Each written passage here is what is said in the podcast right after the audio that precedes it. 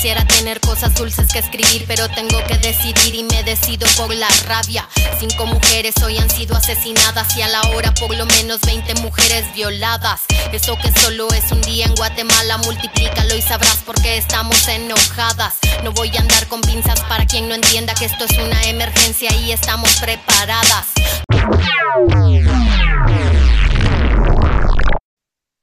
Pues hola, buenas noches chicos, tardes o días, ah, dependiendo cuando vean esto. Este es otro bonito programa de Vociferando en Colores y en este episodio vamos a hablar, como siempre, de feminismo, pero ahora vamos a hablar de nuestra experiencia feminaciendo.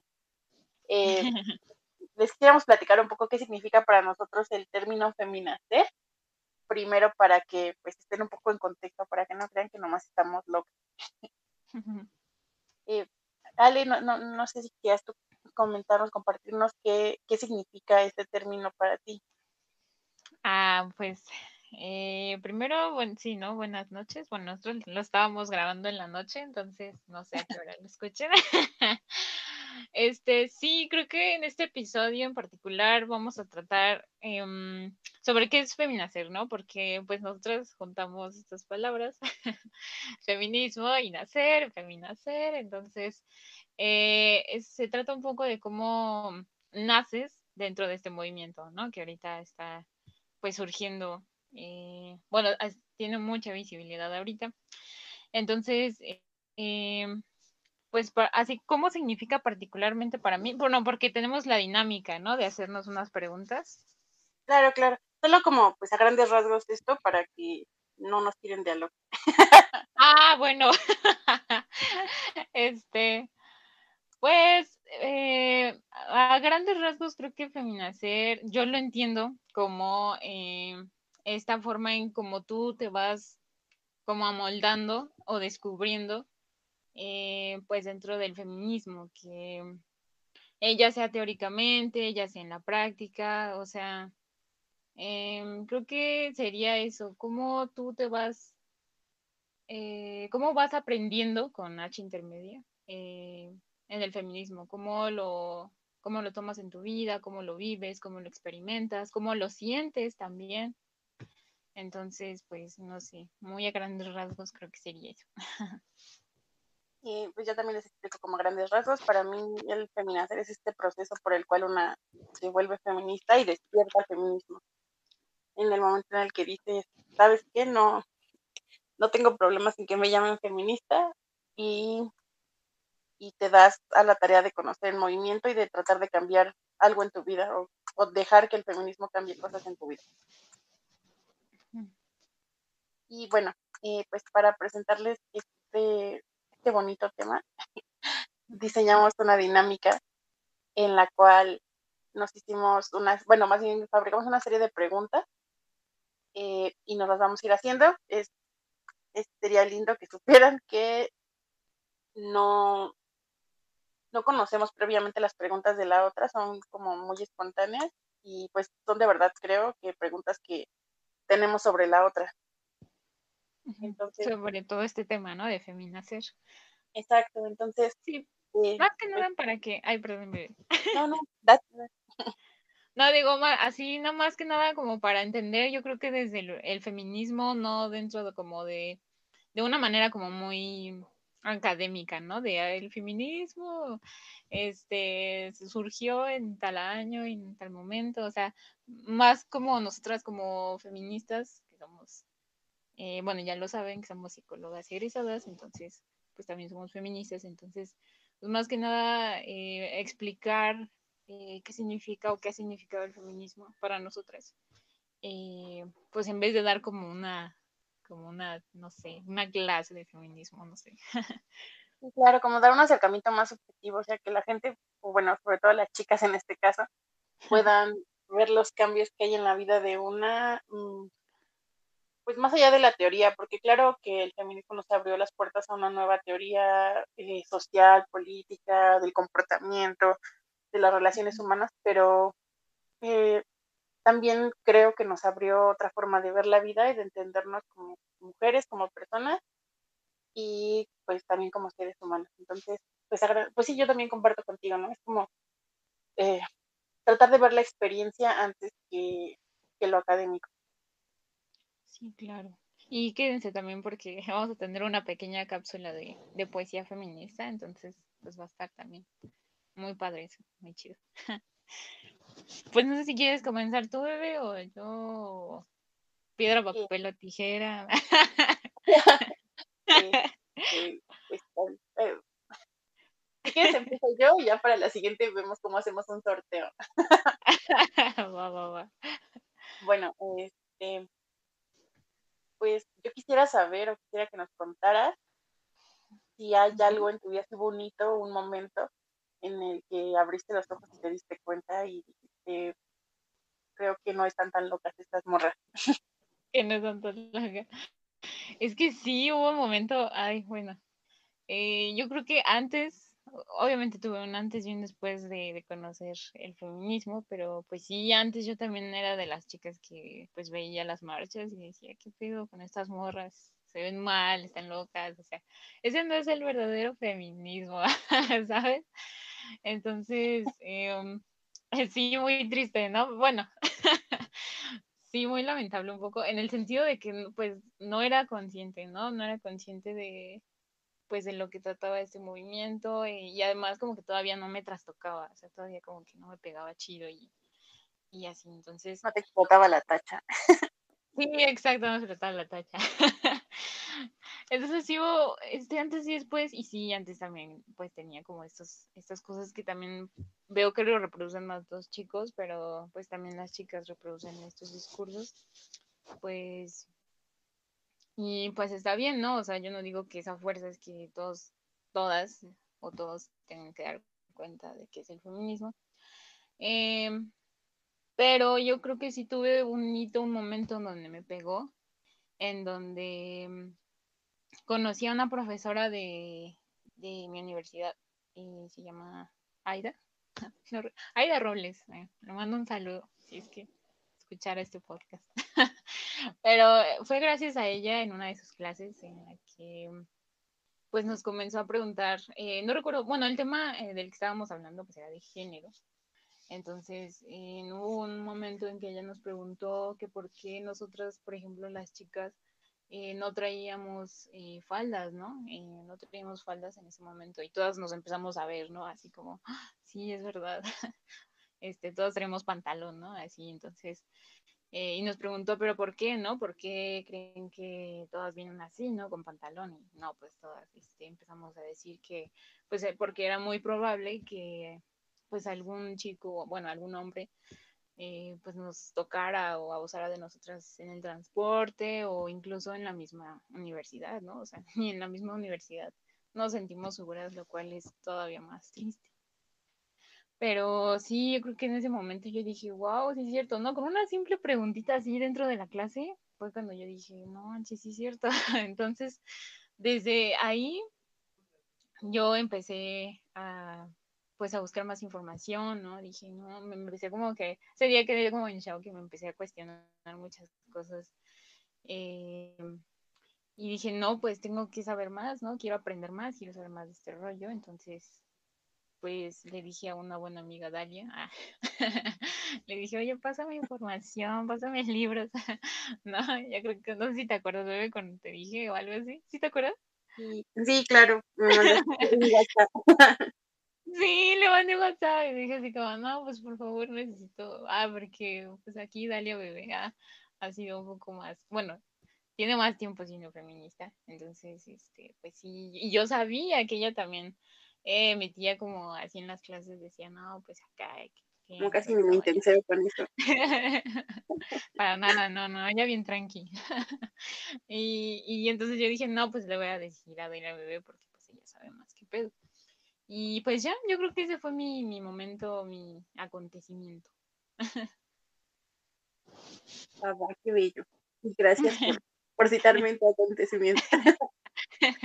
sí, muy importante en ese, en ese hecho, debo, debo recalcar. Oh. Bueno, te toca, te toca hacerme la pregunta. Pues mi pregunta pues creo que es similar, eh, pero yo lo puse, ¿cómo feminaciste? Ay, suena más bello. ¿Cómo feminista? no, pues la verdad es que había estado pensando mucho al respecto de esto. Em, creo que ya te había contado, tengo la fortuna de, tener eh, padres, llamémoslos progresistas. este, no diría que mi padre es especialmente feminista, pero pues siempre estuvo como preocupado por eh, mi, desarrollo intelectual y siempre tuve cercanos libros como, no sé, de Simón de Beauvoir, de Alessandra Colontaya, le gusta mucho, a él, perdón, le gusta mucho Rosa Luxemburgo y tuve esa oportunidad. Em, desde muy chica me, me enseñó una película que definitivamente marcó mi ser feminista, que se llama Libertarias, y yo creo que todo el mundo debería ver. y mi mamá aunque no se llama feminista y tiene muchos conflictos con las feministas, creo que es una mujer que trata de defender lo justo y que se da cuenta que vivimos en un sistema de desigualdad. Eso creo que definitivamente marcó mi vida. Y luego, pues a los 18 me fui a vivir con un muchacho, me escapé de mi casa y me fui a vivir con un muchacho. Y pues ya viviendo con un hombre, eh, al terminar esa relación estaba yo muy rota y tuve la fortuna de caer con una psicóloga feminista y ahí ya me explotó la tacha. No tanto por la psicóloga, creo que la psicóloga me ayudó a encauzar mi, mi dolor en ese momento, pero creo que pues previo a eso ya me había venido dando cuenta de muchas cosas que pasan en las relaciones y que, que parece muchas veces que solo es visible para nosotras, ¿no? Y que cuando parece que solo es visible para ti, pues te lo callas y, ah, y pues tendemos a pensar que estamos locas o empezamos a juntar mucha frustración, no sé. Entonces, bendita sea la señora, la señora que me explotó la tacha del feminismo en ese momento y, y salí adelante después de esa conflictiva relación. Oh, qué bonito. La tacha morada, ¿no? Ah. Sí, no se la tacha morada. qué bonito, bebé. Sí, justo, ¿no? Creo que eh, yo también desde ese momento eh, pues empecé, ahora sí, pues eh, tú lo pones como tacha, pero hay otra autora que lo pone como gafas moradas, ¿no? Que uno ya las pone y empieza a ver así, pues en su familia, en sus, en la escuela, en, sus relaciones, ¿no? Todo, ya no puede ver televisión a gusto. sí, ya te cambia el chip totalmente, ¿no? Ya es, pero es un chip bonito, ¿no? Hay que, hay que destacar que no es algo que te atormente, es, es un chip que empiezas eh, que te sana, ¿no? Yo lo veo como, como eso, que el feminismo realmente a mí me, me, sanó y me salvó, ¿no? De, por ejemplo, de lo que hablaba yo en el otro del amor romántico, ¿no? Decía, no mames, es que esto no solo me pasa a mí, ¿no? Le pasa a la morra de al lado y a mi prima y a mi hermana. Y, claro, no es que no esté una loca tóxica, es que hay un sistema que nos está construyendo una idea del amor que, pues, es tóxica en sí, o sea, no es necesariamente una, es la forma en la que socialmente entendemos el amor. Y justo la, la, siguiente pregunta que te quería hacer, qué bueno que, que ah. sacas esto, va encaminado, va encaminado a eso. ¿Qué, ¿qué oh, sientes que cambió más profundamente el feminismo en tu vida? Ah, pues justo eso, justo eso. Creo que mi forma de relacionarme con los niños, con los hombres, en una cuestión de, de pareja, ¿no? De sentimentalmente.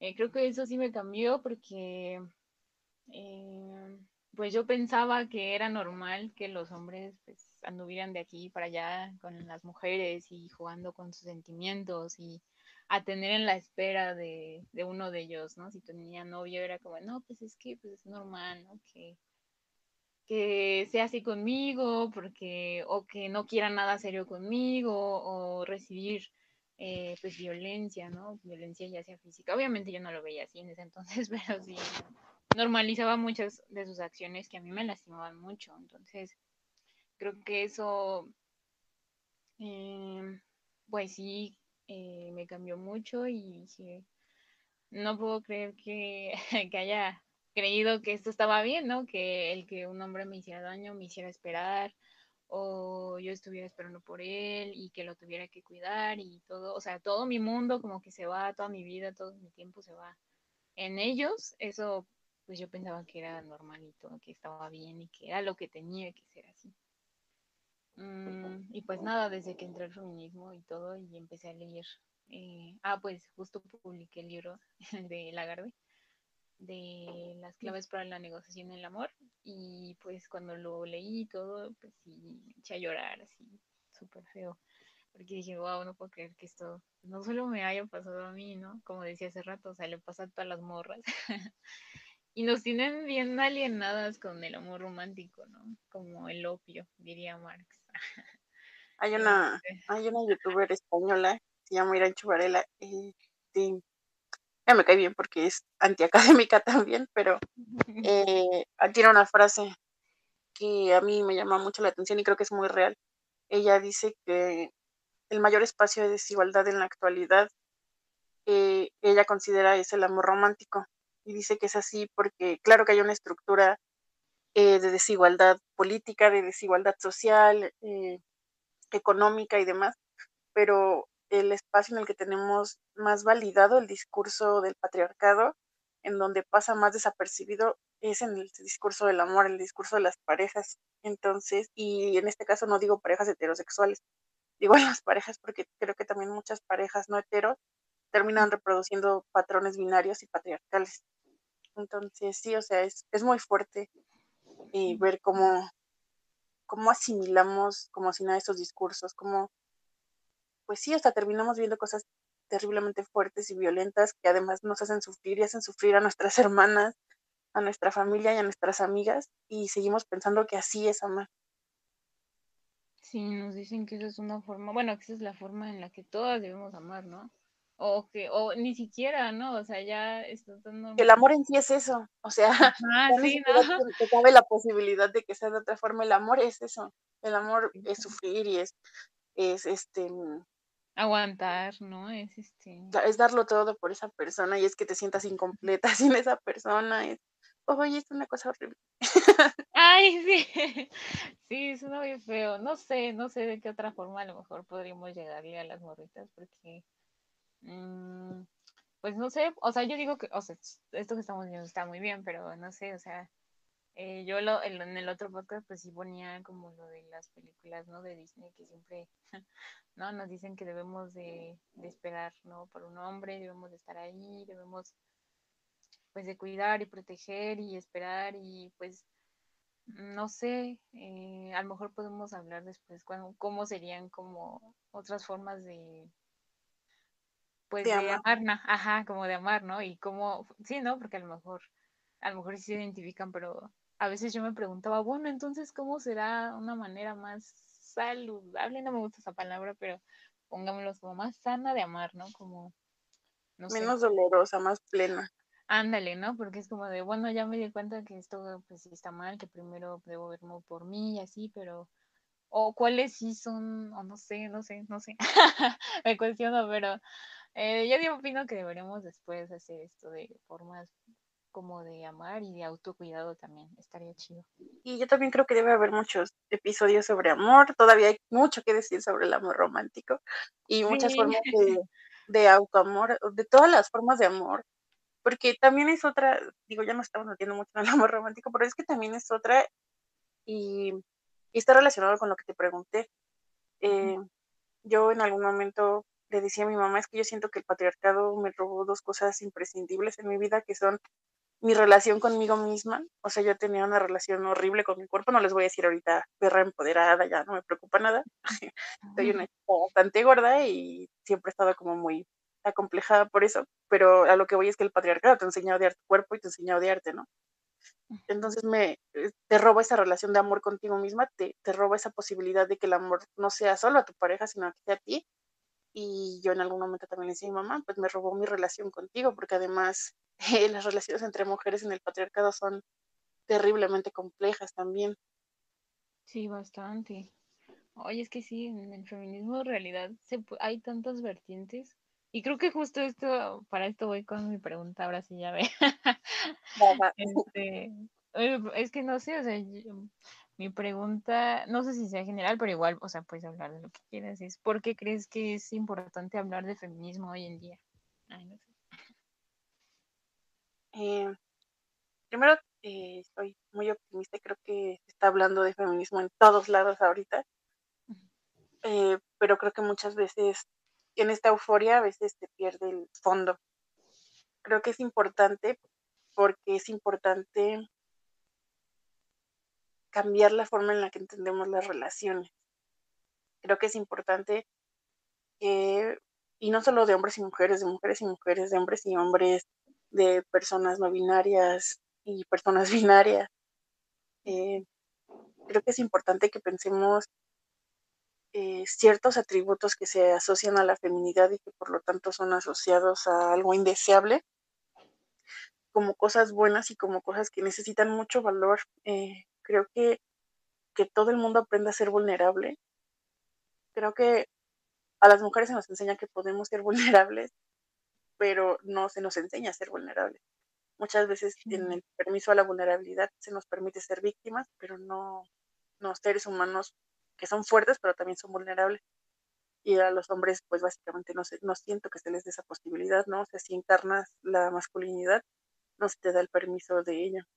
Entonces, creo que es eso, creo que es quitarle a las emociones, a los valores, a los trabajos, a las actitudes, a los roles, todos esos, eh, toda esa carga simbólica eh, asociada a lo femenino, a lo masculino y a lo deseable y a lo indeseable, ¿no? O sea, que podamos valorar a la par, él es un hombre muy fuerte, y por qué es tan fuerte y tan valiente es que se permite ser vulnerable, hablar de sus emociones y decir que le dolió que se muriera su papá. le duele mucho que su novia lo haya cortado. O sea, creo, creo que por eso es muy importante, porque de verdad entender eso cambia profundamente su vida. Claro. Ay, qué bonito. Este, bueno, por ahí no sé si te parezca que te haga la siguiente pregunta. Sí, sí. Ay, ya la tenía en mente. Es que las tengo que anotar, pero me había surgido otra. Este.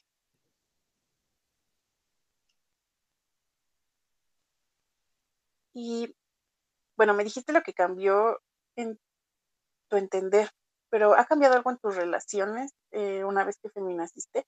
hay un antes y un después en tus relaciones, no solo afectivas, sino como con tu familia, con tus amigos. Tengo una en específico, qué bueno que hiciste esta pregunta, porque justo con todo lo que estabas diciendo hace rato, ¿no? Como que hice clic. Eh, sí, hubo una relación en específico que es mi relación con las morritas. ¿Por qué? porque eh, pues el feminismo también habla de que a nuestras mujeres pues nos han hecho creer esa vil basura, vil mentira, vil mito, que pues entre mujeres nos, nos hacemos más daño y nos odiamos, no sé cuáles serían como los dichos sobre esto que, que luego dicen. Que Eres juntas mejor difunta. Ándale. sí, o este otro que decía como, ay, que me choca, eh, entre mujeres podemos como destrozarnos o como, pero nunca odiarnos, pero nunca destrozarnos, algo así. Entonces, pues bueno, todos estos como frases o cositas así que sí dicen eh, que las mujeres como que somos nuestras peores enemigas, ¿no? Entonces, eh, pues en un contexto más eh, personal, yo sí crecí en un, tengo dos hermanas más grandes que yo, entonces pues sí crecí viendo cómo competían como entre ellas para ver pues quién era la más bonita, ¿no? Quién tenía el mejor cuerpo, quién tenía más novios, quien tenía... Entonces, pues yo crecí, ¿no? Con ese mundo muy... Viendo todo este mundo competitivo de mujeres y yo decía, chale, yo no quiero eso. creo que desde ahí me comencé, ah, no sé, creo que desde ahí surgí como feminista, ¿no? silvestre. Muy chiquita, no es cierto. No, pero yo decía, no, no, qué tontería. Este, pero sí yo decía, no, no, o sea, ¿cómo esto puede pasar? Yo no quiero esto, ¿no? Pues yo veía que sí era muy feo y aparte porque pues también competían, ¿no? Te digo, eh, para ver quién era la más delgada, la más bonita, y a mí siempre me hacían como menos, ¿no? Siempre yo era como la, pues sí, la gordita, la chistosa, la fea, la que nunca van a querer. Y yo decía, no, no quiero esto, pero al mismo tiempo eh, decía como, no puedo creer, decía, no, pues es que sí también, o sea, también normalizaba, ¿no? Con lo mismo que decía hace rato, ¿no? Normalizaba de que los hombres, pues eran, era normal, ¿no? Como, pues está bien, no, pues andamos. Y pues, pero en este caso yo normalizaba, ¿no? Es que sí, las mujeres sí son así, son súper víboras, son de lo peor, nos comemos entre nosotras, ¿no? Y así. Este, entonces, pues ya eh, conforme voy creciendo, pues llega una etapa en mi vida en la que, eh, pues literal hacía a un lado a cualquier chica. Eh, decía, no, no se me juntaba solo con hombres y decía, no, decía esto clásico de no, pues es que los hombres son los mejores amigos, ¿no? los mejores amigos que las mujeres o y así, porque yo pensaba que justo entre mujeres pues era un ambiente tóxico en donde nos decíamos, eh, entre, bueno, no sé, como que nos chismeábamos entre nosotras de que, ay, que fulanita tal y así, o, o lo mismo, ¿no? Como lo del cuerpo, ¿no? Y, eh, que, justo, ¿no? Mencionabas que nos enseñan a odiar nuestro cuerpo, pero pues a veces ese odio como que recae en otro, y bueno, en otra en este caso, y eso lo hace todavía más feo.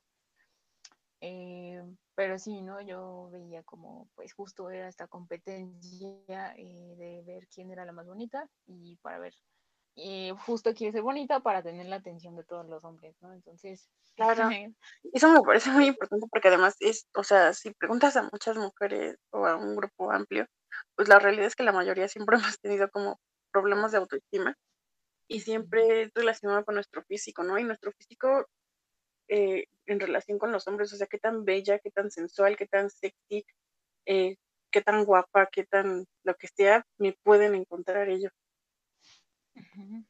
Y pareciera que... Perdón, perdón, estornude. No, no, no te preocupes. este, y pareciera que eh, ellos están como ahí para recibir toda nuestra o belleza, sensualidad o, ser sexy, pero también pareciera que a nosotras nos quita que la otra también se vea bien. Sí. no sé, no sé. O sea, si ella es más guapa que tú, entonces tú ya no, no eres guapa, ya no vales como, no, no, sé, siento que sí tenemos muy, muy introyectado esto.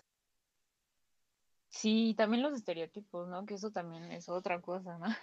Que en realidad los estereotipos que nos marcan de lo que es bonita, de lo que es sensual, lo que es sexy, pues está muy occidentalizado y además pues muy occidentalizado y es muy único, me desespera mucho eso, espera, ahora voy a sacar todo mi coraje. no, no, no, adelante, te pido la palabra. Es que, es que digo, aunque a cada uno, va a haber hombres que es que a mí me gustan más los culos, a mí me gustan más las chichis y así, ¿no?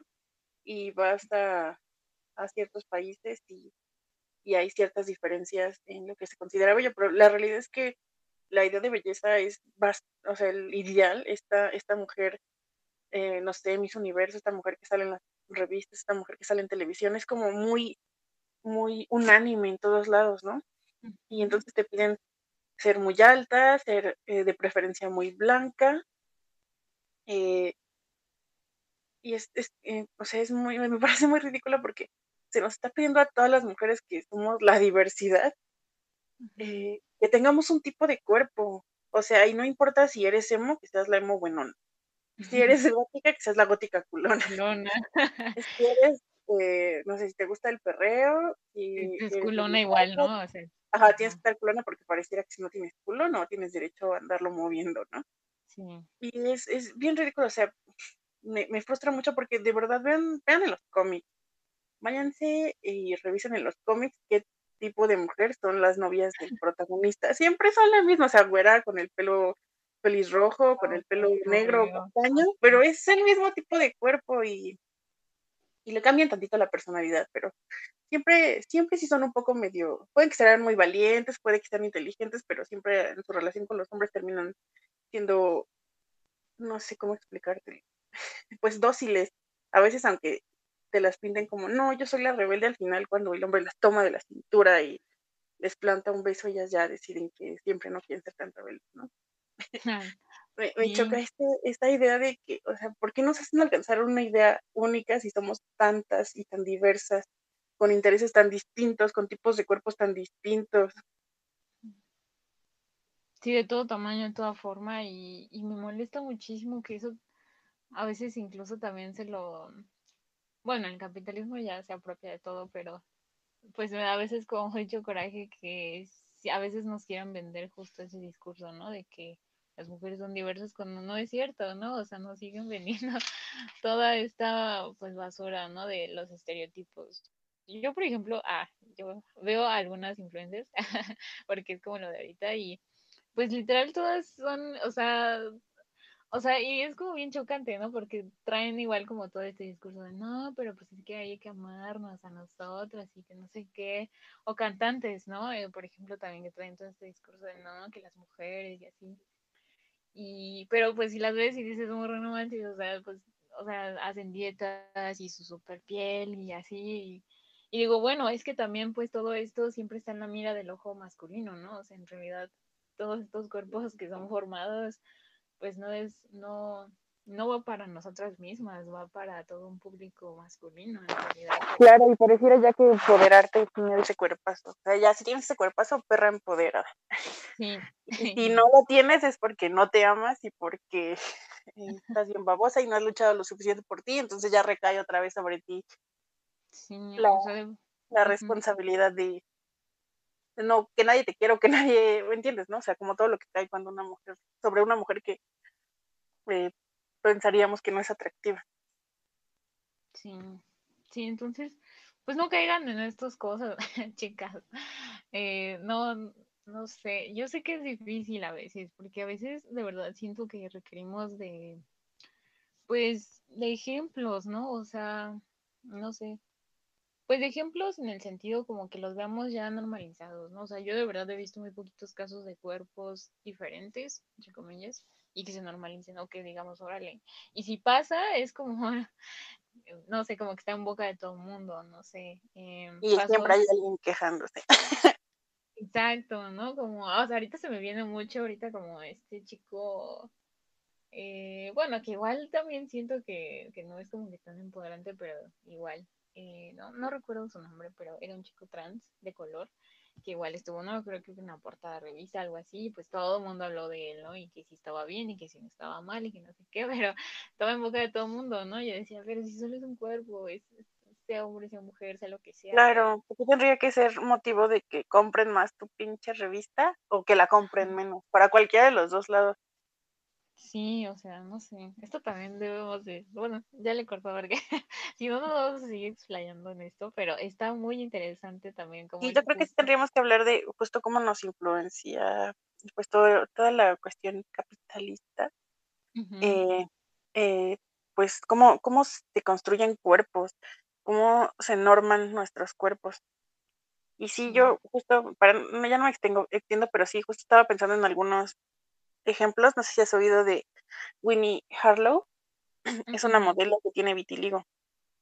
Oh, creo que sí la he visto. Ahora que dices vitiligo, creo que sí, sí, sí la he visto. es, es de y, y, siempre es como, es que, no sé, siempre además te las ponen como en historia de éxito y así. Y es como, claro, o sea, es bellísima, es modelo, ¿no? El punto es que ya la industria se siente como la más incluyente porque tiene una modelo vitiligo, pero es como, pues la mayoría de las mujeres con vitiligo. O sea, no quiero demeritar el trabajo de ella, claro que ser modelo es un trabajo y es complejo llegar a esos estándares, pero a lo que voy es que eh, seguir mostrando el mismo estándar, pero eh, con vitiligo, el mismo estándar, o lo que hace Barbie, ¿no? La misma chica siempre, la misma chica delgada. O sea, yo nunca he visto una Barbie gorda, ya hay Barbies con pelo largo, ya hay Barbies sin piernas, bueno, con prótesis de pierna, hay Barbies en silla de ruedas, hay Barbies en todo, pero todas siguen teniendo el cuerpo de Barbie, la cara de Barbie. Hay Barbies con vitiligo, hay Barbies de colores. hay... ¿no? Ajá, claro. Y es como, o sea, sí, pero puedo existir sin tener ese otro modelo. O sea, pareciera que te es permitido tener, eh, o sea, lo llamo defecto no porque sea un defecto, sino porque creo que históricamente se ha colocado como, como eso, ¿no? Entonces se te es permitido tener uno, pero siempre cumple con el resto. Me, me parece muy frustrante. A mí también. Sí, es bastante frustrante, pero no sé, yo digo que hagamos nuestra propia marca de Barbie, ¿qué te parece? Ah, nuestra, ya, ya le queremos un buen nombre. nuestra propia marca de Barbie, nuestra propia marca de lencería. Ay, ay, este, sí, sí ocupamos. ¿eh? Ay, bueno, este, ya ni siquiera sé quién sigue, o bueno, iba yo. Sí. Sí, sí. Eh, Ah, sí, bueno, a ver, mi siguiente pregunta es, eh, bueno, hice esta pregunta pensando en que a lo mejor nos están escuchando chicos ahorita también. Y pues bueno, eh, a lo mejor pues están viendo como qué onda, a lo mejor les interesa el feminismo y así, pero pues un poco pretendiosa la pregunta. es, ¿crees que los hombres también pueden participar en el feminismo o crees que el, el movimiento debe ser eh, separatista, ¿no? Entendiendo solo exclusivamente para mujeres. No importa la opinión que solo, este, esa es mi pregunta. Bueno, eh, participar, sé que esto es un, este, un debate abierto y muy intenso en el feminismo. Yo creo que participar y apoyar pueden y se les pide, ¿no? Eh, en alguna vez fui a una conferencia de Federici, Silvia Federici es una de mis feministas favoritas, este, y justo decía algo así como si nosotras siempre hemos acompañado o siempre hemos estado a la par que los hombres en todas las luchas revolucionarias, porque ellos no tendrían que acompañarnos en la lucha por nuestra liberación y nuestro reconocimiento como seres humanos, ¿no? Y completamente creo y apoyo eso. Sí, eh, sí, sí, completamente. Eh, ya con hechos más puntuales, como que vayan hasta el frente de una marcha. Eh, ¿Como ellos? Sí, o sea, que ellos vayan hasta el frente de una marcha, que ellos quieran ah. tomar la dirección de una colectiva, que si a lo mejor no ni siquiera están en la dirección de la colectiva, pero eh, la colectiva este, va a tener voceras de prensa o algo así, quieren ser ellos, todo eso, sí ya tengo problemas y esto lo dije, esto lo dije la semana pasada en una clase a la que me invitaron y me dijeron que estaba siendo eh, elitista como los hombres, como el machismo. Pero bueno, ahora les explicaré por qué creo esto. Creo esto porque eh, una de las demandas del feminismo y uno de, una de las cosas que ha intentado el feminismo es que tengamos eh, existencia, hacernos existir, hacernos ver. Eh, y es lo que yo les decía, o sea, piensen la historia, la historia eh, tal cual, la historia del hombre que nos han enseñado, la historia universal que nos han enseñado en la escuela y es historia de los hombres, o sea, eh, en todo, todo el mundo, todos, en todas las escuelas estudiamos Revolución Francesa, todos sabemos quiénes son los intelectuales de esa época, pero pregúntale a alguien que no esté como en mis en temas de feminismo, quién es Olimpia de Gush, y no saben. O sea, pregúntales que si existió o si saben de la existencia de la Declaración de Derechos de la Mujer y la Ciudadana. Y nadie sabe porque no nos lo enseñan. Pregúntale a las mujeres revolucionarias, si sabrán dos. Pregúntale a las mujeres en la independencia y te van a decir que Leona Vicario y la corregidora pero pues siempre nos dan los nombres de los hombres que están ahí, pero la realidad es que eh, primero hay hitos importantes en la humanidad que nacieron de las mujeres, segundo en los hitos importantes hemos estado nosotras, como todo, como, eh, como guerrilleras, como militares, como teóricas, como enfermeras, como mil cosas y nos, no aparecemos en los libros de texto, no aparecemos en la historia. Entonces, claro, y esa es la historia, digo, luego ve la cantidad de mujeres que hay, digo, ya ahora en algunos países hay cuotas de género, pero ve la cantidad de mujeres que hay en puestos importantes en política, porcentualmente. Ve la cantidad de mujeres que hay, eh, debo decir que es esto un poco más parejo, pero tampoco es como que ya sean 50-50, eh, mujeres directoras de, del sector privado, grandes empresarias, o sea, hay una sobre representación de los hombres y una sobre representación de los hombres en plural. Cuando a nosotras se nos llega a representar, se representa la mujer, que es otra cosa. Eh, es este modelo, ¿no? Así como hay un modelo corporal, hay un modelo psicológico y de demás roles que se nos coloca encima, ¿no? Entonces, esa es la cuestión, o sea, estamos tratando de ser visibilizadas, queremos ser visibles y tenemos por el otro lado esta otra población que tiene sobre representación y sobre visibilización. Entonces, si estás en un espacio feminista, deja que las mujeres sean las que tengan esa visibilización, deja que las mujeres sean las que tengan ese reconocimiento. Sí, claro, ¿no? Justo por todo lo que acabas de decir, tiene que, o sea, no es porque seamos nosotras las agresivas y ni que los odiemos ni nada, es, es justo, ¿no? Por todo esto que acabas de decir, porque ya están en todo, literal, ya están en todos los espacios, no hay nada de lo que no sea, no estén representados, o sea, entonces el, la importancia de que pues en esta ocasión, ¿no? La, bueno, ponemos las marchas, ¿no? Que sean separatistas, ¿no? Que las mujeres sean las primeras o, o el respetar que las mujeres tengan, tienen sus espacios, tienen sus, em, pues sí, sus espacios, el feminismo es un espacio para mujeres, entonces principalmente. Entonces yo contestándome un poco como esta pregunta, ayer pensaba, bueno, sí, los hombres pueden ser partícipes también, pero a lo mejor también dentro de sus espacios, ¿no? O sea, hay espacios o pues se pueden crear o generar espacios para, por ejemplo, cuestionar la masculinidad, ¿no? Que eso también ya espero que sea pronto un episodio que me emociona, pero justo, ¿no? Creo que espacios que sean para ellos donde se cuestionen eh, como desde el patriarcado, eh, a lo mejor también eh, que utilicen, no sé, herramientas del feminismo, pero que todo esto sea cuestionado desde sus espacios, creo que ahí sí, sí, yo los tomaría como aliados. no, no porque, no sé, le ayudes a lavar los trastes a tu mamá o no sé, eso no tiene, eso no es nada de aliado ni nada del feminismo, eso Ay, borra. Ya que también existen estos especímenes que lavaron los trastes una vez a la semana y es como, ya tiré el patriarcado, agradezcanmelo. Mi papá.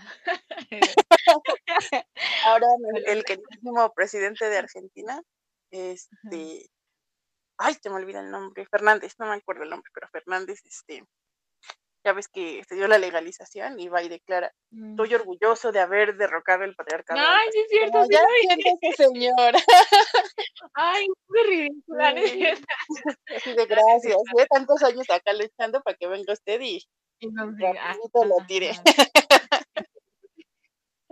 Ay, no, es que es muy triste. O sea, es chistoso, ¿no? Y, o sea, no se lo digo así como, ay, fue ridícula, no, pero, o sea, es, es, es chistoso porque muchos hombres de verdad lo toman así. A lo mejor, pues nuestra intención no es que se sientan agredidos con estos chistes, pero pues creo que eh, lo contextualizaste muy bien, bebé, y sí, o sea, ya no estamos, estamos borradas totalmente de la historia de donde quieran, de la literatura, del arte, de la, no sé, de la biología, de donde quieran, estamos borradas, este, y pues ya, ya es momento de que nosotras ocupemos espacios y necesitemos nuestros espacios, entonces, pues ustedes también respeten estos espacios.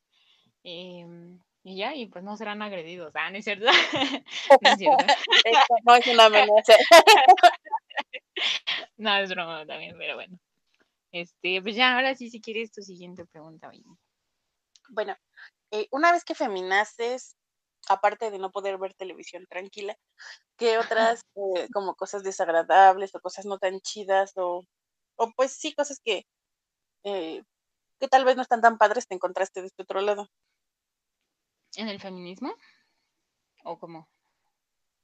Sí, sí pues mira, creo que te pongo el ejemplo de la tele, o sea, no es, no, no es como que me haya cambiado la vida para mal, ¿no? No es como que, ay, no, ya no puedo ver tele, qué desagradable, pero, pero sí, o sea, ya no ves tele tranquila, ¿no? Ya no escuchas música tan tranquilamente y muchas veces, pues, alguna, en algunas tal vez personas cercanas encuentras cosas así, o sea, ese tipo de cosas, como, ¿qué encontraste de este otro lado?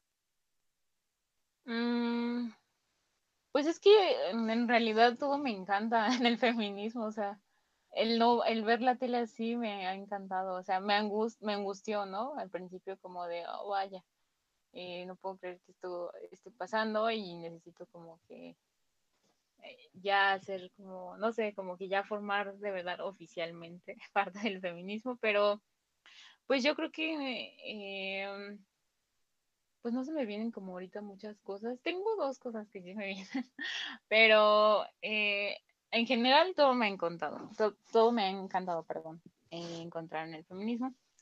Eh, una de las cosas, no sé, a lo mejor pues yo como en mi contexto de, eh, no sé cómo ponerlo, de eh, joven de veintitantos años que vive en el Estado de México y así.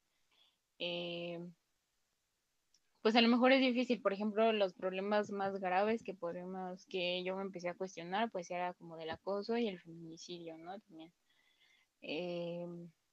pero, por ejemplo, una de las cosas que ya, que yo empecé como que a ver que ya no estaba como tan chido, era en el sentido de que tenía que ser siempre como, como que muy feminista, o sea, tenía que, no sé cómo explicarlo, o sea, no tenía que hacer ciertas cosas o decir ciertas cosas porque si no ya era menos feminista. o sea, como que me puse en mi vida como... en el feministómetro o cuando una sola se Ándale. el feministómetro? Exacto, eso, eso creo que sí me, me, no, no, dije, ¿qué está pasando? Como que, no sé, sentía que quería ser un sentido muy puritana. Entonces, por ejemplo, una de las cosas, y que qué bueno que lo tocaste también, porque, por ejemplo, eh, algo, algo que me empezó a cambiar eh, fue mi gusto por el perreo. Eh, me empezó, o sea, porque yo lo escuchaba, pero bien a escondidas, ¿no? Lo, escuchaba así como, no, pues sí me gusta, pero que nadie se entere que me gusta. pues entonces, justo cuando, pues empiezo a entrar esto del feminismo, eh, pues me empieza a gustar justo porque veo que pues es como empoderante y todo ese sentido, pero no lo entendía como tan así, o sea, yo decía, bueno, pues sí me puedo empoderar a través como de, perro y todo, pero hubo un momento en el que de verdad yo decía, pero es que estas canciones dicen cosas muy muy, eh, pues sí, o sea, que van en contra de lo que yo pienso y lo que yo creo, entonces eh, al bailarlas y al cantarlas me siento culpable me siento mal de que, pues no sé, o sea, no, o sea, pensaba en una niña de, no sé, estuviera escuchando y perreando esto y decía, bueno, no, es que no está bien que se esté cosificando y que esté sexualizándose eh, a tan corta edad, y no sé.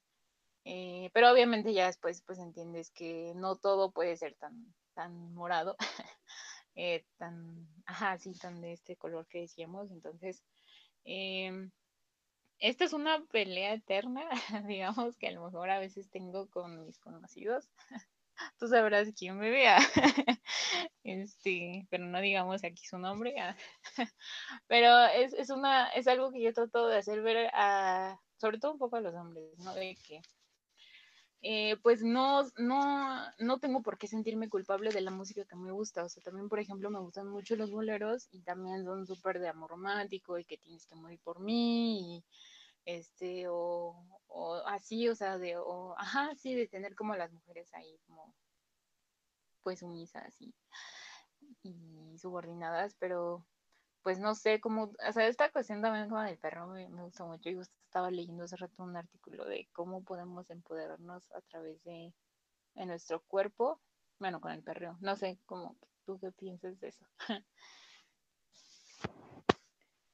Eh, ¿Solo del perreo o como Ajá, sí, porque de hecho a ti también, ah, mira, a ti también te pregunté, ¿no? Una vez este, dije, no, bebé, es que me siento culpable de, de escuchar. De perrear bien macizo.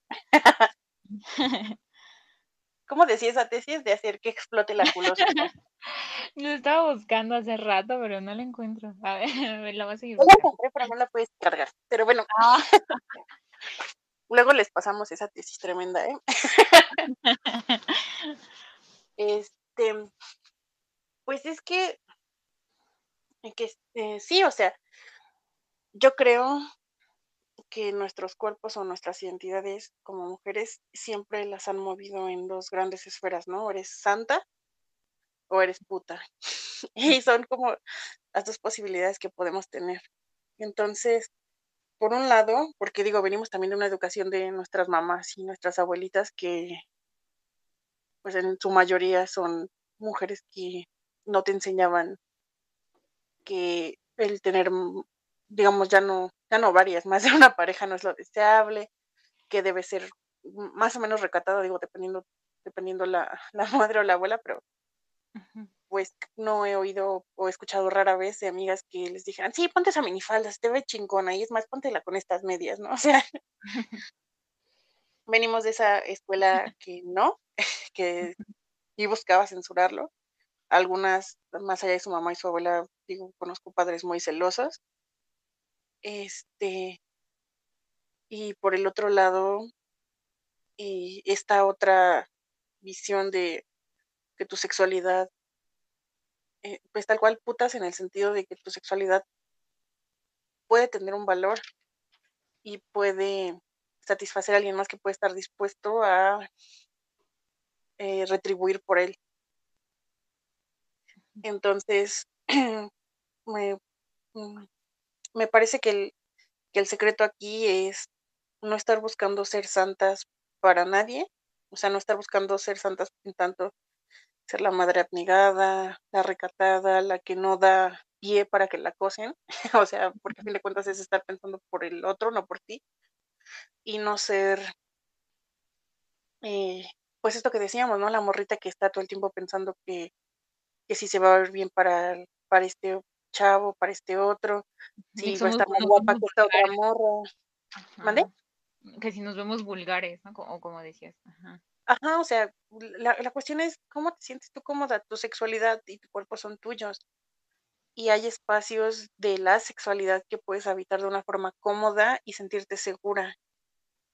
Y habrá espacios de la sexualidad y de tu cuerpo que decides no habitar. Hay, hay sexualidades mucho más, no sé, asertivas, mucho más activas, que hay muchas chicas que se sienten muy cómodas y muy bien con ellas y pues las aplaudo y qué bueno.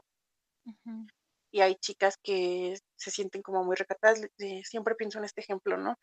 Em, si tú hablas con mujeres que tal vez crecieron en religiones como el Islam, que tienen, muchas veces tendemos a tener la idea de, pues que son unas sumisas, y, y digo, no quiero demilitar todo como la fuerza patriarcal que hay sobre ellas, pero la realidad es que muchas han logrado construir identidades apropiándose de sus cuerpos y muchas deciden no voy a ponerme el velo, no voy a ponerme la,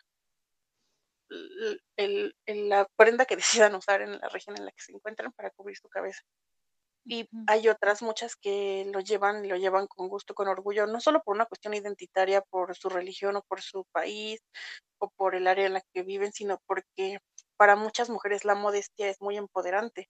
El distraer la mirada, el no necesariamente sentirse, eh, el saber que no es lo primero que ven de ellas, les resulta muy empoderante también. Entonces, en este sentido, yo creo que pues debemos conocernos y debemos darnos chance de habitar las sexualidades en ese en ese ámbito y, a lo mejor no te tienes que quedar con ninguna, a lo mejor y mañana quieres salir con velo y pasado mañana en tanga, ¿no?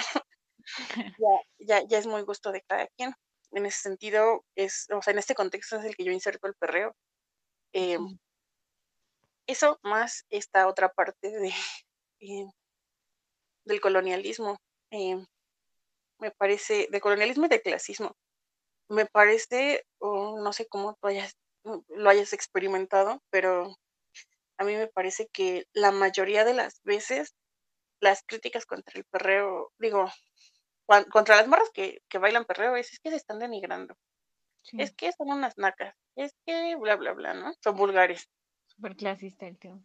Ajá. pero normalmente las otras, las críticas al perreo son, es que no estudiaron, eh, música de, de, gente con la primaria trunca. O sea, es, lo bueno es el rock, chido son los rockeros. Sí, de Estados Unidos. Digo, o sea, me queda claro que hay, que hay rock en español, pero digo, sabes que viene con toda una historia que no necesariamente es propia de América Latina, que aquí se construyó después es cierto, es válido y podemos hablar de eso, pero la realidad es que lo que estamos haciendo es eh, validar y darle, eh, pues sí, tiene un valor agregado por toda esta historia colonial, que, bueno, sí, colonialistas, estos atributos colonialistas que se le da a esa música, mientras que esta otra es como música, pues así empezó el perreo, o sea, es música de gente pobre y sobre todo eh, latina y caribeña, ¿no? Entonces, eh, en ese sentido a mí me parece muy desagradable que se le hagan ese tipo de críticas eh, con esos tintes.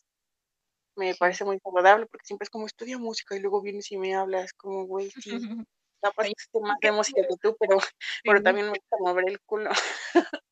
Sí, eso. y eso, o sea, yo, yo inserto esos dos, o sea, si quieres bailar, porque nadie te dice, o sea, yo soy muy fan también de Joaquín Sabina y muchas veces he estado cantando así a grito pelado canciones de Sabina que son asquerosamente machistas y nadie me ha venido a decir. A mí me este, encanta ¿qué pasa, este? ¿Vale?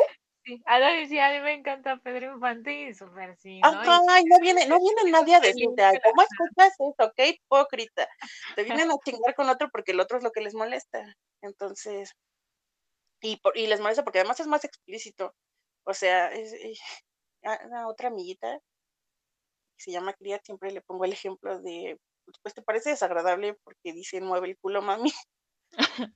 Pero así como están cosificando en esta canción, cuando cantan perfume de gardenias y comparan tus labios con una flor, aunque sea más poético, aunque suene más romántico, sigue siendo cosificarte, o sea, te están reduciendo esa parte de tu cuerpo y están depositando cierto valor en ella, ¿no? Entonces, eso pienso yo. Perreen a los que se le antoje. Y si no les gusta, está muy bien, solo dejen a la gente perrear a gusto. A las morras perrear, por favor. Sí, ¿no? Yo creo que también iría como... eh, igual está muy interesante, podemos seguirnos, es que está muy interesante esto, pero sí, yo creo que eh, erradicar el machismo y la misoginia, no solo en la música, sino en todos lados, pues a veces también pareciera ser frustrante como nosotras feministas, ¿no? O sea, eso también, ¿no? Como que me pegaba, y yo decía, no, pero es que quisiera quisiera que todo cambiara, quisiera, no sé, y creo que sí hubo un punto en que me frustraba, ¿no? Decía, es que no, no, no puede existir, o pues me gustaría que no se viera violencia, no, no se normalizara, no se hicieran chistes eh, sobre la, pues sí, sobre el acoso, sobre las violaciones, y, y sí llegó un punto en el que sí me llegué a frustrar y dije, no, pues no puedo, entonces, pues ahí fue cuando ya ya dije, bueno, pues no puedo cambiar literal totalmente el mundo con respecto a esto, que estaría bonito, pero suena utópico, ¿no? Entonces, pues hacer nuestras luchas desde donde estemos posicionadas y pues nada, también invitar también a la reflexión, eso también me ha ayudado, ¿no? Porque pues sí, eh, a mí me parece, o sea, yo pues sí hago bromas con, eh, con esto del perreo, ¿no? De que pues si no te gusta, pues casi casi, pues a mí no me importa, ¿no? Eh, pero pues también está padre que invitemos a las otras personas a, a que se cuestionen por qué, critican siempre el perreo, porque, porque creen justo, ¿no? Lo que decías, que es una música para nacos, entre comillas, que es naco, porque dices naco, este, no sé, desde ahí, ¿no? Como que también, eh, si tú morrita o guato que estés escuchando esto, estás de acuerdo, ¿no? O sea, también invitar a, no sé, a, a las otras personas de tu alrededor a, a, que vean o que se cuestionen tantito por qué, por qué creen que eso es normal o, o, bueno, no sé. No sé, se me vino como que muy a la mente. pero sí, no podemos... nuestro episodio de perreo. Sí, ah, eh, pero igual conclusión, sí, ustedes perrean, chicas, no se sientan y pues culpables. Ya de por sí nos vienen culpabilizando de todo, que si somos, como dices, ¿no? Putas, o santas, o esto o el otro. Y nada les parece en el mundo de los hombres. Pero bueno. Este. Ahora sí, ah, sí, ya, ¿no? Esta era la pregunta. Y pues ya esta es la última, la mía. Va. Eh, y pues quería acabar con algo así. Ah, ya es que no sé. Sí, ya hacerla. Pero pues pensando también en que a lo mejor hay, hay eh, o bueno, más bien, eh, primero qué piensas y luego ya te digo como de dónde proviene esto. Eh, ¿Qué le dirías a las morritas eh, que piensan que pues necesitan teoría feminista? Bueno, teoría, sí, para ser, teoría como académica para ser feministas o denominarse feministas. Que no es cierto. Así, fin, hasta ahí la dejamos. no, no es cierto. este, creo que el feminismo es sobre todo un cambio. Creo que lo que más necesitas es tener empatía y los ojos muy abiertos. Creo que es lo principal. Eh, ahora, si quieres empezar a leer, que también es bueno, digo, también hay que disfrutar nuestra parte intelectual, la tenemos, ¿por qué no basarla? Este, esa frase, por cierto, me la enseñó Mara. Mara, escucha este podcast. Bueno, eh, pues sí, o sea, tenemos la parte intelectual y es muy disfrutable y además es muy buena que también la curiosidad, ¿no? Sí. Eh, lo que sí noto, he notado es que muchas veces, pues yo, o sea, aquí estamos como más en corto, más echando relajo, pero yo sé que soy mucho más académica. Y normalmente cuando alguien viene y se me acerca para preguntar algo sobre feminismo, tiendo a dar respuestas y referencias muy académicas. Pero la realidad es que libros para empezar a conocer sobre el feminismo no necesariamente tiene que ser como la gran teórica sobre el género, la gran teórica sobre eh, la política sexual o demás, ¿no? O sea, puedes empezar como hay muchas mujeres, muchas periodistas tratando de hacer difusión de estos temas de una forma mucho más amable, eh, mucho más digerible, sin que necesariamente tengas que manejar conceptos de ciencias sociales o ciencias políticas o de economía a veces. Entonces, pues en ese sentido, yo les digo que, que no es a fuerza y que hay muchas formas por las que pueden llegar a tener este conocimiento y a, llegar a preguntarse, a hacer estos cuestionamientos sin necesariamente meterse en todo eso. Si les interesa, qué bueno, y creo que con el tiempo, eh, en la medida en la que vayan conociendo más autoras o, o más disertaciones sobre feminismo en, en la teoría tal cual, eh, pues lo van a poder ir entendiendo, pero si no, hay muchísimas youtubers queriendo explicar sobre estos temas y, y, no solo sobre el tema tal cual, o sea, como el tema teórico, ¿no? Así que venimos nosotros a hablarte del amor romántico o de tal cosa. Hay otras que quieren discutir de feminismo en torno a una película, en torno a una canción o a un artista y creo que formas hay, hay un montón de podcasts, hay páginas de Facebook, o sea, por todos lados hay Está vociferando en colores. Está vociferando en colores, claro. Sí. No, sí, claro, o sea, hay, hay, un montón de morritas, así como nosotras, todas locas, que estamos emocionadas, que ya nos explotó la tacha del feminismo y que como hemos eh, recibido tantas, no sé cómo decirlo, tantos beneficios de esto, como hemos podido ver la vida de otra forma y poder ser un poquito más felices, pues queremos compartirlo, pero pues así estamos nosotros, pero en todos lados, en todos los idiomas, en todos los temas, en todas las redes sociales, estoy muy segura que van a poder encontrar a otras morritas queriendo explicar o hacerse preguntas.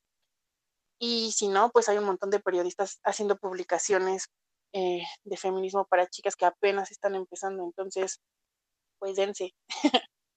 Sí, es que a mí me, me sonaba, bueno, no sé, me resonaba mucho esta pregunta porque justo tenía pues dos amiguitas y mi hermana también, que comentaba que es más grande que yo, me decía, sí, es que, pues, o sea, me decían, sí, es que sí sé como de feminismo y así, pero pues como que para ser feminista, de nuevo, ¿no? El feministrómetro, feminista, bueno, el termómetro feminista, pongámoslo. Eh, y así, ¿no? Decían como, ves que para ser feminista como que todavía me falta leer mucho. Es que eso siempre, de la academia, siempre como que lo tenemos muy metido, ¿no? Eh, justo ligándolo también a con nuestro primer, eh, bueno, ah, no, con el piloto, ¿no? También un poco eh, de episodio que decíamos que siempre estamos, o siempre pensamos que la academia lo es todo, y no es así. Entonces, em, pues justo, ¿no? Como decías, podemos llegar al feminismo desde otras cosas, desde el arte, ¿no? Por ejemplo, también, eh, no sé, descubriendo pintoras, eh, desde la música, ahorita también está surgiendo mucho, que está pensando mucho, ah,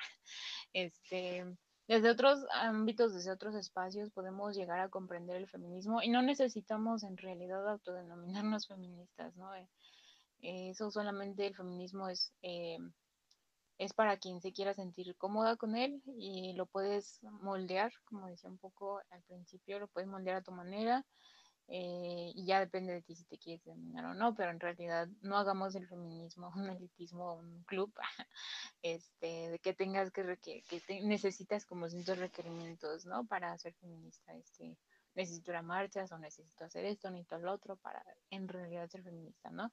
También pensando que siempre está este discurso de de, de quién sí son feministas o no, ¿sabes? Eh, claro, y, y, además ese discurso que es como un poco el que nos hacen a las mujeres, ¿no? El de la mujer. Digo, hablamos del feminismo como por términos prácticos, pero en realidad son los feminismos. A lo largo de la historia hay una gran eh, y muy diversa gama de feminismos y de mujeres entendiendo esta lucha de desde su trinchera, desde lo que ellas estudian, desde lo que ellas trabajan o desde lo que ellas alcanzan a entender. Entonces, pues a lo mejor ya hay alguna afirmación con esta autora, con este feminismo que no te checa tanto, pues a lo mejor si la lees con otras, si la ves en un video con otra chica, si escuchas otro podcast de, de algún otro eh, feminismo, pues puedes tener una opinión como más clara, una posición más concreta de acuerdo a lo que tú has vivido y a lo que tú consideras.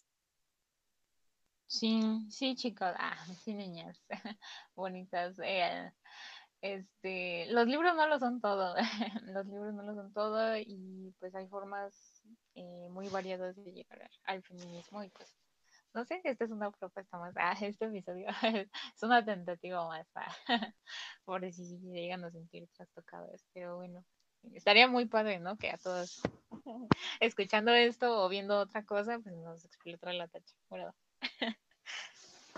Sí. Pues bueno, y creo que ya no hay más preguntas, ¿o sí? No, creo que de momento eran todas. Eh, ¿Te parece eh, que pasemos a las recomendaciones poéticas? Ah, sí, sí, va. Justo. Ahora vamos con este pequeño espacio en donde vamos justo pensando en formas de llegar al feminismo y también con esto de la visibilidad eh, que necesitamos las mujeres. Pues, no sé tú cómo, no sé, yo tengo una, cosa extraña ahí con la poesía. No soy como muy afín, ajá, no soy como muy afín de la poesía. Eh, no soy como tan fan de la poesía, eso quería decir. Eh, pero pues eh, creo que últimamente sí me ha gustado mucho como la poesía de morras, no solamente de grandes reconocidas o escritoras, sino entre morritos así de, de donde sea, ¿no? Que les guste escribir. Este, pero bueno, no sé, ¿a ti te gusta la poesía? Eh, pues sí, creo que mi papá siempre ha tenido esa mala maña de leerme poesía. esa mala maña. Y le gusta a él mucho. Siempre estuve cerca de libros de poesía. Em, y sí, pues hasta que no me explotó la tacha no me puse a buscar poetas morras. Hasta entonces era así como de, ¡ay, qué hermoso es Neruda! ¡Ay, qué hermoso! No, por favor. Lo siento, ya, perdónenme por mi sucio pasado. Pero, pues sí, ya una vez me explotó la tacha. Em, me gustan mucho las morras y la poesía de morra. También, ah. También, sí. Este, creo que la primera poeta que me di así como la tarea de leer fue a Yoconda Belli. Eh, les recomiendo mucho que lean a Yoconda Belli. Me gusta mucho su poema llamado Y Dios me hizo mujer. Y otra poeta que amo mucho, mucho, eh, se llama Gabriela Mistral. Eh, de, de, Gabriela Mistral no había leído como poesía, pero hay una periodista que sigo que tiene un libro que se llama Íbamos a ser reina y nunca pude leer ese libro porque pues soy pobre y no lo encontré en PDF. Oh, mierda, eso es tan Pero en una entrevista vi que ella dijo que se llamaba así por un poema de Gabriela Mistral. Así se llama Íbamos a ser reinas y es un poema precioso. Entonces esas son mis dos recomendaciones, que lean a Gabriela Mistral de momento y a Yoconda Belli. Ay, qué bonito. Pues eh, yo también las voy a leer porque necesito igual recomendaciones, porque te digo que no sé, no soy tan fan de la poesía. No sé, creo que en algún momento de mi vida decía que, pues tengo, estoy un poco como peleada, un poco como con la poesía, porque no sé, igual como que eh, tiene como que toda esta idea académica de que necesitas incluso estudiar para hacer poesía, ¿no? O para crear fragmentos así o versos, ¿no? Y o también como la utilización de palabras así que, bueno, no sé, o sea, quizás solo sea cosa mía, ¿no? utilización así como de palabras así como, que eso hace la poesía, ¿no? Pero, pues no sé, creo que me choca cuando también por esta parte de la literatura se pongan como en un sentido muy elitista de que no cualquiera puede hacer poesía o no cualquiera puede escribir o así, no sé. Ajá, y vas y se lo presentas a alguien y es así como, ¿cuánto te tardaste en hacer esa cochinada? Exacto, ¿no? Ajá, o, o ay, es, que no mismo, palabras es lo mismo que la academia, siento yo que es que están lugares comunes, bueno, pues es lo que me surgió, igual y con el tiempo logro la capacidad de hacer figuras retóricas más complejas, ¿no? Pero es mi poesía y creo que sí, tienes toda la razón, o sea, me siento muy identificada, me gusta mucho leerla. Y cuando era niña yo escribía poesía, pero tal cual niña, de 10, 11 años. Mm. Eh, y después, hasta que lo dices ya cae en cuenta, les voy a empezar a llorar. eh, pues de escribirla justo por eso, ¿no? O sea, porque empecé a sentir que, que no tenía talento, que no estaba haciendo nada realmente bueno.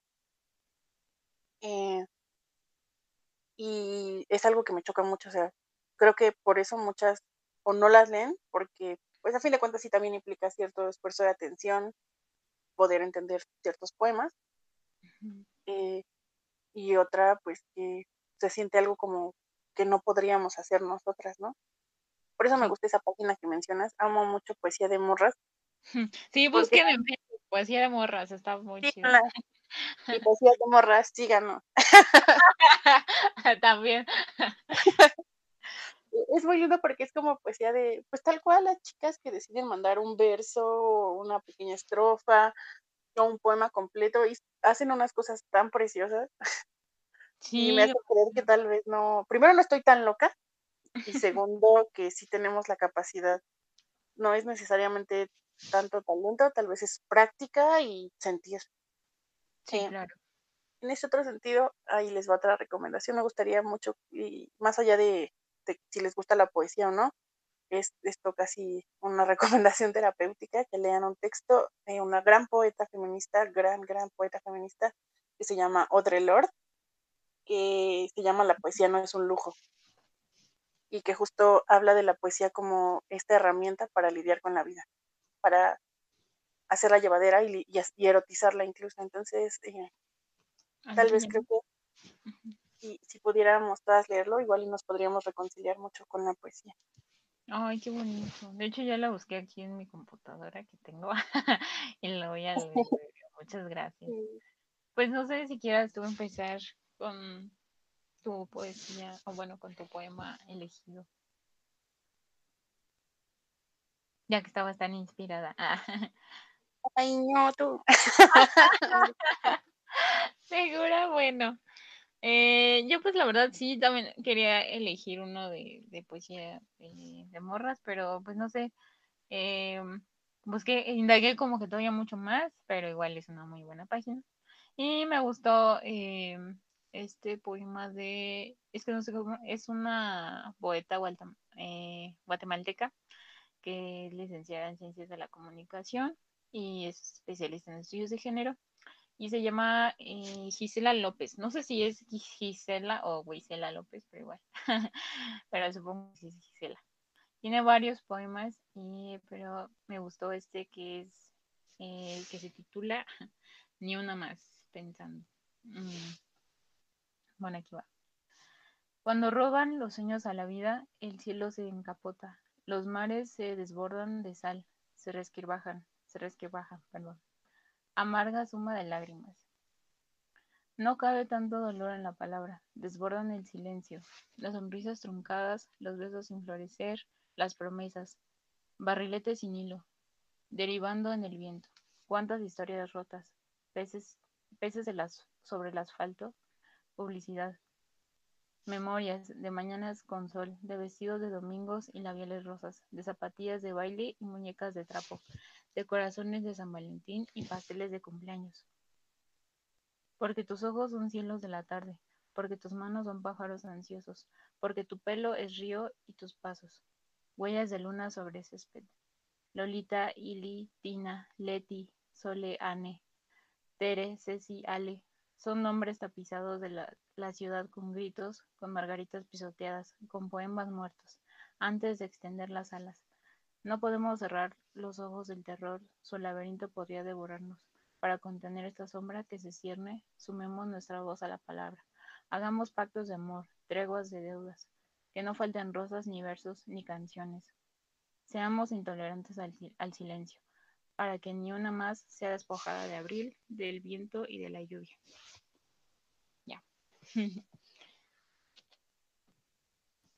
Está muy bonito. Está muy bonito. no sé, si me hizo llorar. Está muy bonito. No sé, es que a mí el tema de los feminicidios es algo en lo que yo, no sé, me, me toca muchísimo. Pero, pues bueno, no. Eso podemos hablarlo ya después también. Que nos faltó, ¿no? Un poquito también tocar como de este tema, pero pues igual. Pero ya habrá otro episodio para eso. sí, esperen más. Bueno, ahora sí, bebé, ya me callo. Bueno, ahora sí ya no hay de otro. ya que. bueno, el poema que les voy a leer es de Alejandra Pizarnik. Es también una de mis poetas favoritas. Y eh, mm, no sé cómo presentarla, a mí también me hizo llorar mucho en el momento en que lo leí. Y siento, se llama Despertar, y siento que habla mucho de, mm, de algunos despertares, entre ellos mi feminacer. Entonces, bueno, aquí va. Señor, la jaula se ha vuelto pájaro y se ha volado, y mi corazón está loco, porque aúlla a la muerte y sonríe detrás del viento de mis delirios. ¿Qué haré con el miedo? ¿Qué haré con el miedo? Ya no baila la luz en mi sonrisa, ni las estaciones queman palomas en mis ideas. Mis manos se han desnudado y se han ido donde la muerte enseña a vivir a los muertos. Señor, el aire me castiga el ser. Detrás de mí, del aire, hay monstruos que beben mi sangre. Es el desastre, es la hora del vacío, no vacío. Es el instante de ponerse rojo a los labios, oír a los condenados gritar, contemplar a cada uno de mis nombres ahorcados en la nada. Señor, tengo 20 años. También mis ojos tienen 20 años y sin embargo no dicen nada. Señor, he consumado mi vida en un instante. La última inocencia estalló. Ahora es nunca, o jamás, o simplemente fue. ¿Cómo me suicido frente a un espejo y desaparezco para reaparecer en el mar donde un gran barco me esperaría con las luces encendidas? ¿Cómo me extraigo las venas y hago con ellas una escala para ver otro lado de la noche? El principio ha dado luz el final. Todo continuará igual, las sonrisas gastadas, el interés interesado, las preguntas de piedra en piedra, las gesticulaciones que remendan amor, todo continuará igual. Pero mis brazos insisten en abrazar al mundo, porque aún no les enseñaron que ya es demasiado tarde. Señor, arroja los féretros de mi sangre. Recuerdo mi niñez, cuando yo era una anciana. Las flores morían en mis manos, porque la danza salvaje de alegría le destruía el corazón. Recuerdo las negras mañanas de sol, cuando era niña, es decir, ayer, es decir, hace siglos. Señor, la jaula se ha vuelto pájaro y ha devorado mis esperanzas. Señor, la jaula se ha vuelto pájaro. ¿Qué haré con el miedo? Mm. Qué bonito. Está súper hermoso. Ay, las amo mucho a esa mujer. Y bueno, también si pueden leanse a Pizarnik, solo si no están muy depresivas porque se van a aventar de una azotea. No, yo creo que incluso esta es reconfortante. Bueno, yo la verdad, como te digo, que no soy tan afín de la poesía, pero justo cuando hace un año estaba atravesando por un proceso de desenamoramiento, me ayudó mucho la poesía, pero la poesía del amigo de mi hermana. Escribió un, un, libro de poemas y no manches, cómo me ayudó ese libro, la verdad. Eh, lo leí en el metro y así me acuerdo, no sé, pero me ayudó bastante, me ayudó mucho. Y no sé, ya se lo di en algún momento. No lo conozco bien al chico, pero es amigo de mi hermana. Y sí, escribió su libro de poemas y todo. Y es este, creo que, ¿qué es? Ay, no recuerdo, creo que estudia política o algo así, derecho, algo así. Y no sé, estuvo muy bello. Eh, yo diría que sí, sí, sí, este, perdón, lean pues poema porque en momentos donde sientan que así ya no pueden más o así, es un soporte muy padre, muy lindo y, y de lo que sea, o sea, cualquier poema de lo que sea, no sé, a lo mejor si no les gusta tanto como eh, estaría padre, ¿no? Que morritas eh, pues descubrieran más poemas de morritas, pero pues igual, aunque se sientan acogidas a través de la poesía, está, está muy bonito, no sé. a mí me ayudó bastante. y bueno, pues fue un vato, pero nada feminista de mi parte, ¿eh? Ay, no, claro que no. Otra vez ahí va, estamos hablando de y ahí va. Sí, sí, verdad, no, no, es broma. Este, pero sí, yo creo que, que, que el valor de la poesía es, está en que podamos que alguien pueda poner en palabras lo que tal vez estamos sintiendo, lo que en ese momento estamos pasando. Sí, bastante. Estuvo muy bonito esto. Deberíamos hacer unas secciones así seguidas, no sé. O de otras, ¿no? recomendando música o así, pero este de poesía me gustó, me gustó mucho. Sí, recomiendo, por favor. Pues bueno, ah, si ya no hay nada más, ah, porque ya ya nos agarramos aquí en el cotorreo, ya me estaba poniendo chida. Este, pues no sé cómo quieras ir concluyendo, que quieras eh, con, ajá, con algo con lo que te gustaría cerrar este episodio. Eh, pues que dejen que les explote la tacha. Si hay algo que en el mundo eh, sienten que no les cuadra, si hay algo de ser mujer que no les está gustando, si sienten que son medio vato, pónganse a leer feminismo o pónganse a escuchar feministas, o piénsense, empiecen a preguntar por qué se sienten medio vato y por qué no, siendo una chica, pueden hacer eso que hace un vato. Sí. Feminazcan bebés. Feminazcan, sí. Eh, no sé. Está muy bonita la palabra, ¿no? Todos podemos feminacer a la, a la edad que sea, ¿no? O sea, no hay edad para feminacer a tener 30, 40 y descubrir este mundo que, bueno, aquí sus servidoras pues les ha ayudado bastante. Podemos hablar mucho, ¿no? De, feminismo, de, eh, de las experiencias que hemos tenido y que hemos encontrado en el feminismo, ¿no? En lo personal, a mí el feminismo me ha acogido bastante, me ha abrazado, me ha arrullado, me ha, ha estado conmigo, es como mi mejor amiga. Este, y pues nada, que si tienen la oportunidad de acercarse al feminismo desde donde quieran, desde donde sean, pues acérquense.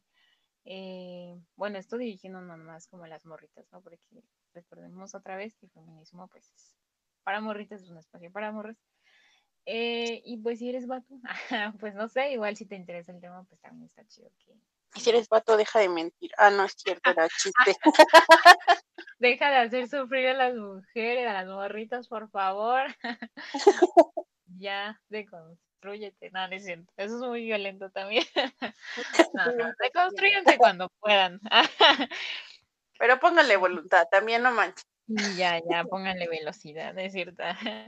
no, pero sí, eh, pues nada, solo eso, que espero que encuentren un espacio de que las acoja. También, no fuerzas tiene que ser el feminismo, pero sí, nosotras les hablamos desde el feminismo porque sabemos desde el feminismo, ya sí lo hemos experimentado y bueno, ahí ya después eh, no sé, estaremos hablando más de estos temas también por si también se quedaron picadas.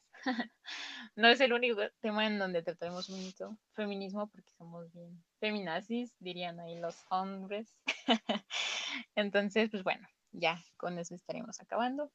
Pues muchas gracias por escucharnos en este otro episodio. Espero, esperemos que estén muy bien, esperemos que donde quieran que nos estén escuchando estén bien, tengan salud en estos momentos pandémicos.